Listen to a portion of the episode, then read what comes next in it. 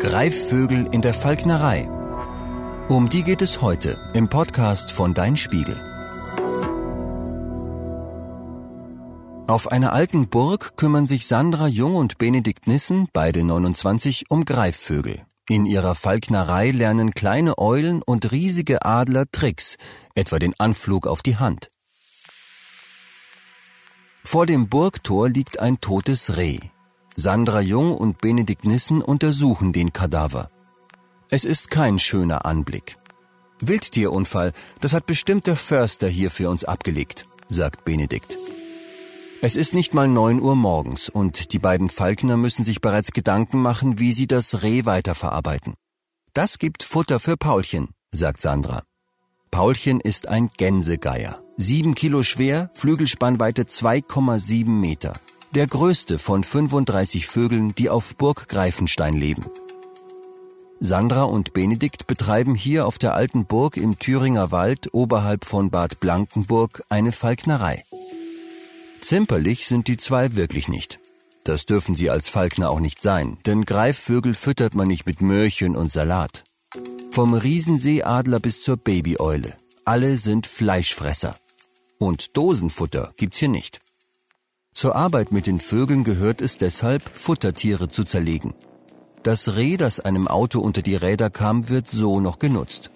Wir wissen nicht, wie lange das Tier schon tot ist, daher geben wir die Überreste nur an Paulchen. Geier können sogar Ebola-Bakterien verdauen, erklärt Sandra. Der fiese Geier, der über Lämmer herfällt, das ist ein falsches Bild. Geier fressen auch in freier Natur nur Tiere, die bereits tot sind. Sie räumen auf, wie die Müllabfuhr. Sandra und Benedikt öffnen das Burgtor, laufen einige Meter und ein Geschrei bricht los. Die ersten Vögel haben die Falkner entdeckt. Sie sitzen in großen Volieren und Boxen, machen flatternd und kreischend auf sich aufmerksam. Gleich geht's raus, gleich gibt's Futter. Das wissen die Tiere, es kann ihnen nicht schnell genug gehen.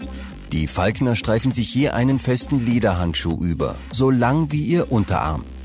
Damit schützen sie ihre Hände vor den messerscharfen Vogelkrallen. Sandra öffnet einen Käfig. Dexter flattert sofort zu ihr. Der Wüstenbussard ist schon acht Jahre in Sandras Besitz. Er war ihr erster Vogel. Sie hat ihn ausgebildet und ging viele Jahre sogar regelmäßig mit ihm jagen. In der Jagd hat die Falknerei ihren Ursprung. Man sagt auch Beizjagd dazu, sagt Sandra. Um Falknerin zu werden wie sie, braucht man zunächst einen Jagdschein. Den haben Sandra und Benedikt schon zu Schulzeiten gemacht. Die beiden haben sich in Köln kennengelernt und beschlossen, selbst eine Falknerei zu eröffnen. Besucher können hier viel über die Vögel lernen und sie bei der Flugshow in Aktion erleben. Die Lage der Burg oberhalb der Stadt eignet sich besonders dafür. Für unsere Segelflieger sind die Aufwinde hier ideal, sagt Benedikt.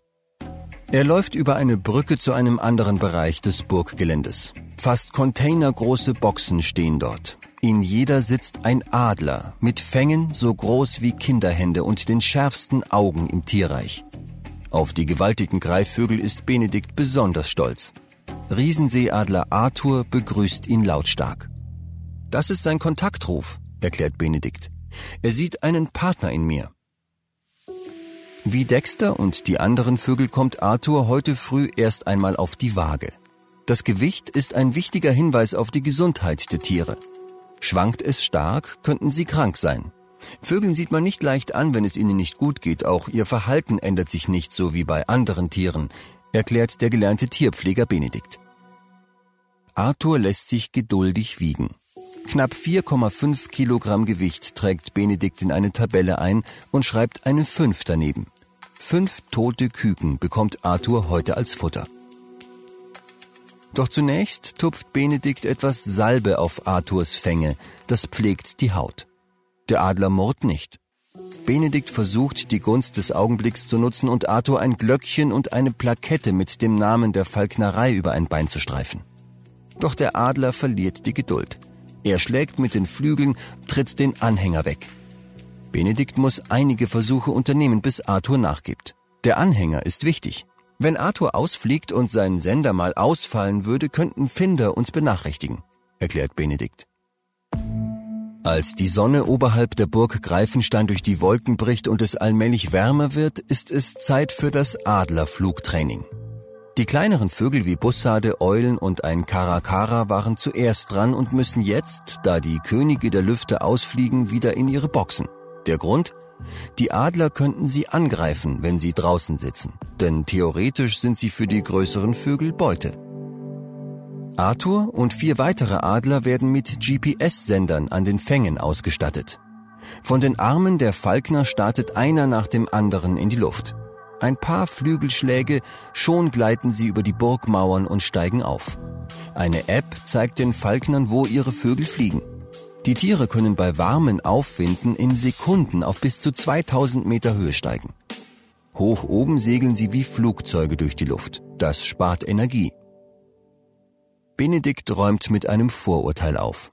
Adler fliegen nicht aus purer Lebensfreude herum. Ein zufriedener Greifvogel fliegt nicht, er sitzt. Fliegen ist enorm anstrengend. Jeder Flügelschlag, der die kiloschweren Vögel in der Luft hält, ist wie ein Klimmzug. In der freien Natur sieht man Greifvögel deshalb meist nur aus einem Grund in der Luft. Hunger. Auch die Greifensteinadler bekommen beim Flugtraining ihr Futter. Kaum greift Benedikt in seine Falknertasche, ertönt ein gellender Schrei am Himmel. Der kleine schwarze Punkt, zu dem Arthur in hunderten Metern Höhe zusammengeschrumpft ist, wird rasch größer. Der Adler stürzt herab. Ein Surren geht durch die Luft, als Arthur seine Geschwindigkeit bremst. Mit weiten Flügelschlägen landet er auf Benedikts Arm, schnappt sich das tote Küken und rauscht davon. Nur Augenblicke später fällt Adler Milo vom Himmel. Er hat Sandra angesteuert, als sie ihre Hand zur Futtertasche bewegte. Kaum zu glauben, dass die Vögel aus so großer Distanz erkennen, was hier unten geschieht. Adler nehmen viel mehr Bewegungen pro Sekunde wahr als wir. Und Adleraugen haben ein deutlich größeres Auflösungsvermögen, deshalb können sie viel schärfer sehen als Menschen, auch von weit weg, wie ein eingebauter Zoom, sagt Sandra. Beim Training ist es den Vögeln selbst überlassen, wohin ihr Flug sie führt und wie lange sie unterwegs sind. Es kommt vor, dass ein Tier tagelang Urlaub im Thüringer Wald macht. Doch die Falkner müssen sich keine Sorgen machen, dass die Vögel nicht zurückkehren. Dauerhaft in der freien Natur ums Überleben zu kämpfen, wäre ihnen zu anstrengend. Hotel Mama verlässt keiner freiwillig. Die Herrscher der Lüfte sind in Wahrheit ganz schön bequem.